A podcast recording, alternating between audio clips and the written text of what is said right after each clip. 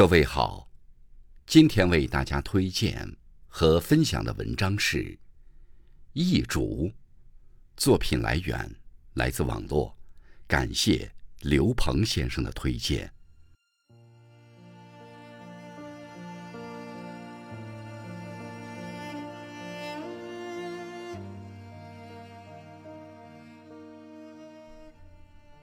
我家门庭旁只有几株竹子，岁十八载，已经繁衍到二十余株。所以在门前植竹，是因为看到郑板桥在题画中有这样的句子：“余家有茅屋两间，两面种竹，其意境正合我心。”于是效仿板桥植下青竹。拿郑板桥的话来说。竹之褒扬处，在于它不开花，不招蜂引蝶。南方台风颇多的地方，常见人家藏于竹丛之中，以竹防风，由之可以发现竹子实是一种实用之物。珍贵的品种自然价格不凡，但一般竹子并不昂贵，可以说与我家庭院恰如其分。日本名作《竹取物语》，说的是一位伐竹老翁从竹中得到女孩灰叶姬的故事。老人精心抚养孩子，遂成了百万富翁。民间传说大抵假设成为富翁者，最初一贫如洗，这样故事就显得曲折生动了。《竹取物语》中的伐竹老翁，正是为赤贫之辈，因为贫穷，所以伐竹为生。长在山野里的竹子，一般是没有固定占有者的，即便是有，砍伐几棵，也不至于招来大的是非。总之，似乎可以说，竹子是穷人维持最低生活水准的天赐良物。汉高祖年轻的时候。戴过竹皮的冠，这也是穷人的一个标志。后来他做了皇帝，竹官被称为刘氏官，身价倍增，奉为贵重品，一般人也就无从问津了。《三国志》中的刘备生在穷人家里，据说他的生计是卖铝边席，席和帘的原材料想必是竹子。公元五世纪后半叶，有位叫沈林氏的学者，人称知竹先生，当然也是因为家境拮据才织帘。据载，他织帘时为竹坯刺伤手，可见使用的材料也是竹。凡此种种，令我对竹子有了亲切美好的记忆。中国文人爱竹，当然。并不一定都是由于竹子与贫穷有关联的缘故。有人像郑板桥那样，是爱他不招蜂惹蝶、清高自赏；有人爱他笔直向上、腾挪云霄的气势；有人则爱他刚正不阿、骨节实直；也有人是爱他那四季常青、绝无复势趋炎的节操。近代竹谱中。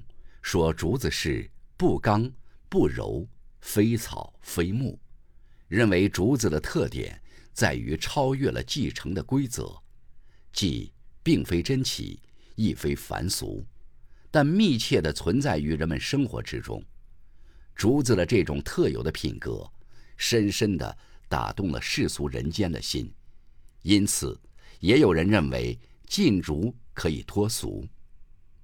王羲之的儿子王徽之爱竹，一次，他指着竹子说：“不可一日无此君也。”此后，“此君”二字变成了竹的别名。宋代苏东坡道：“人无肉则瘦，人无竹则俗。”他又说：“人瘦可以言医，人俗则无药可治。”兰、菊。梅、竹，人称四君子。唐以来，四君子一直是画师墨客绘画的对象，自然是因其品格高尚，比如可以喜人身心、清人好骨、陶冶情志。兰菊馨香高雅，梅于寒彻时节昂首开放，竹子则虽覆雪怀霜，亦不失其青葱挺拔的气度。四君子中最易描画的，大概算是竹子了。其余三位君子都有画，自然不大好描绘。竹子以各字相叠，形象很好，易于下笔。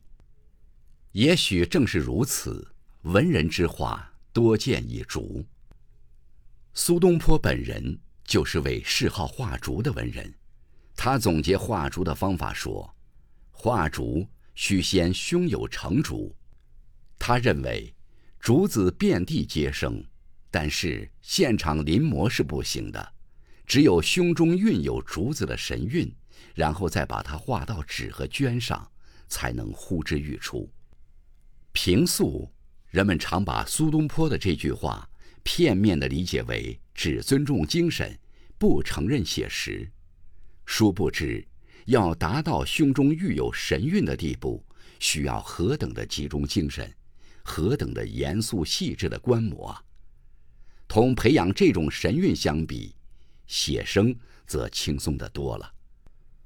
东坡画竹从来是由上向下直行运笔，米芾画竹则是细细地画出每个竹节。米芾问东坡：“为什么不画竹节？”